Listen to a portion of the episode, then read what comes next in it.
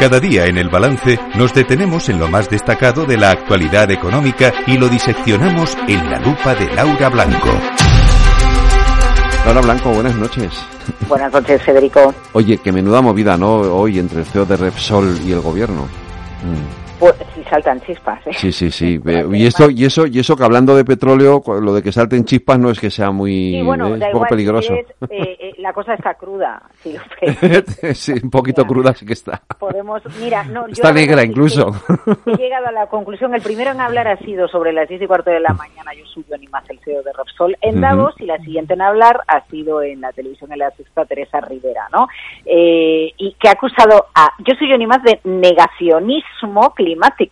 Eh, vamos, hay una persona que sabe mucho en nuestro país de energía. Si hay alguien que sabe mucho, bueno, en general eh, son los grandes responsables, los CEOs de las grandes compañías energéticas españolas. También la ministra de, de Transición pero yo creo que eh, acusar de negacionismo climático a yo suyo ni más no no es el término no, no, no, es lo adecuado porque no, se adapta a la realidad no no no es verdadero. Te puede no gustar lo que dice no porque es una transición verde ecológica más rápida y más electrificada pero de ahí a que eso suponga que yo soy ni más es eh, negacionista climático ni muchísimo menos, porque cualquiera que le siga habitualmente en sus intervenciones o incluso que solo le haya seguido hoy en Davos sabe que él reconoce la importancia eh, de, la lucha contra el cambio climático. Lo que pasa es que yo soy ni más cuestiona el cómo. Eh, pone mm. encima de la mesa una realidad. No estamos reduciendo las emisiones de CO2, porque 2023 es un año que se cierra con más emisiones de CO2 que nunca, ¿eh? pero es que estos son datos que da la propia Agencia Internacional de la Energía. ¿Qué más dice yo suyo ni más?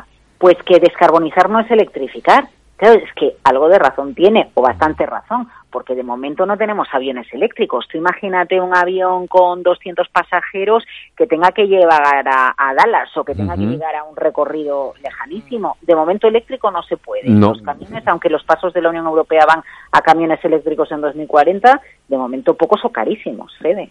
Y, lo, y, la, y los incluso los coches, es decir, al final, eh, eh, hoy por hoy todavía, lo, fíjate, hoy lo comentábamos aquí en la radio al mediodía, ¿no? Es decir, al final, un coche eléctrico hoy por hoy todavía no es útil salvo que te muevas por las grandes ciudades, pero como quieras viajar con él es imposible. Claro, bueno, y luego al final un coche híbrido, bueno, pues tiene sus cosas, porque si al final utilizas combustión en algún momento, bueno, pues ya no es lo que es. O el tema de las baterías, que hoy no lo ha hablado no lo ha comentado yo soy ni más en Davos, pero es una realidad, ¿no? ¿Qué hacemos con las baterías?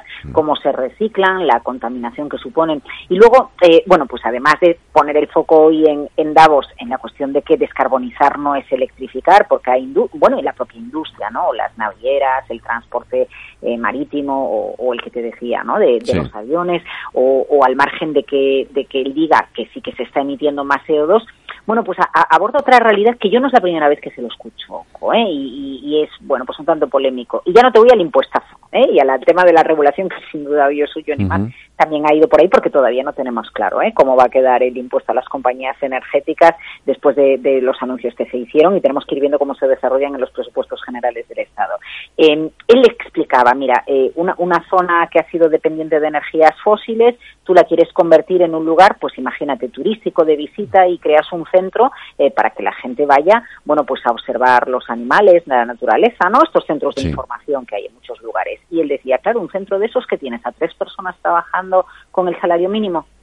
Claro. Cuando podías tener industria energética que eh, con sueldos de en vez de mil euros, de 5.000, de 3.000 o de 6.000 euros. Pues, eh, él hoy lo ha dicho en Davos. A lo mejor él está provocando un poco, no es la primera vez que lo dice y más, pero en el fondo está poniendo encima de la mesa eh, algunas realidades, que un centro de interpretación de aves en una montaña está muy bien pero, pero no dinamiza la economía de la zona, un centro de interpretación, aunque también lo necesitemos. Pero decir esto, Fede, no es ser negacionista climático. Claro que todos somos conscientes del daño que realizan, que hacen las emisiones de CO2 a la atmósfera. La cuestión es cómo hacemos la transición y por qué no damos más cabida a los biofuels y por qué no damos más cabida a mm. los biocombustibles, por ejemplo, para que la transición sea una realidad, una transición en la que seguimos necesitando el petróleo. Es que necesitamos la nuclear, es que hoy, porque hemos tenido de nuevo bastante viento, pero el 20% de nuestro mix energético es nuclear. No queremos más nucleares, pero yo te repito, el día que se apaguen las centrales nucleares en España en 2035, confiamos en que vamos a tener eh, eh, alternativas energéticas en el caso de que en el mismo día no haya sol, no haya viento y, no tengamos energía nuclear para no tener que quemar eh, eh, hmm. bueno, pues usar gas en las centrales de, ciclo combinado, ¿no? Pero vamos, que el buen rollo que vimos ayer o que intentó transmitir ayer el presidente del gobierno en Davos con el IREX, pues yo creo que hoy con un ministro, una ministra acusando al presidente de la mayor petrolera de nuestro país de negacionista climático, yo creo que ya está, ¿no? Ya eh, el buen rollo de ayer se acabó. Fíjate que luego eh, esta mañana, bueno, hace un rato estaba escuchando a Garamendi también decir, bueno, nosotros aquí, no, yo no voy a opinar de lo que dice el presidente del gobierno, nosotros estamos aquí para respetar las instituciones y lo y pero en fin los empresarios estamos a lo que estamos y a lo que tenemos que estar no eh, no no no el, clima el, clima en estos momentos da la sensación no entre el sector empresarial y el gobierno no es el mejor posible ojalá cambie no porque debería bueno, ser. Eh, sí, mm. sí, bueno, yo entiendo que cada uno tiene sus intereses. Eh, sí, claro, evidentemente. del gobierno es legislar y, y trascender y afectar e influir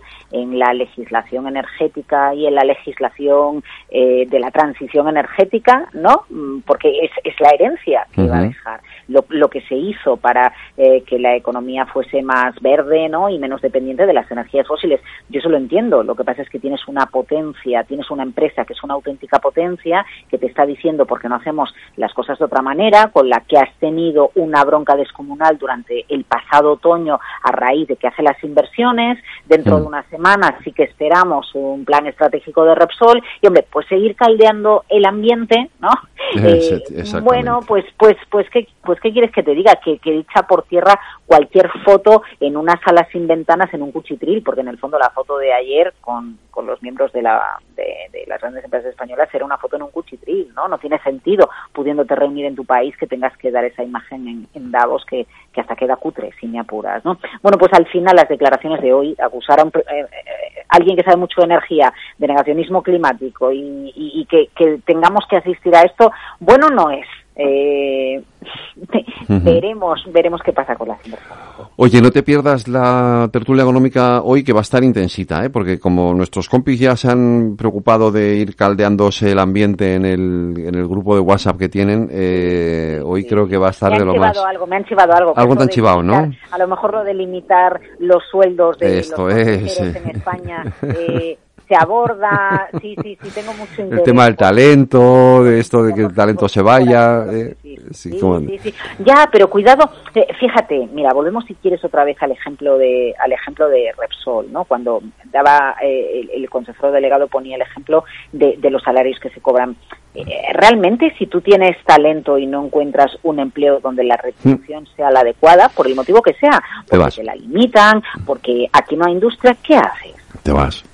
Obvio. Claro, claro no te queda otra.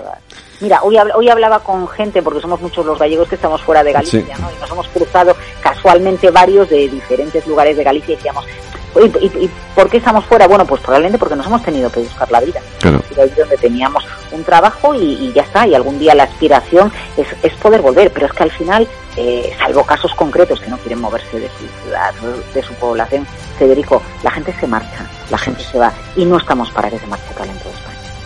Laura Blanco, lunes más Lupa, te espero aquí de nuevo, como siempre. Buenas, noches.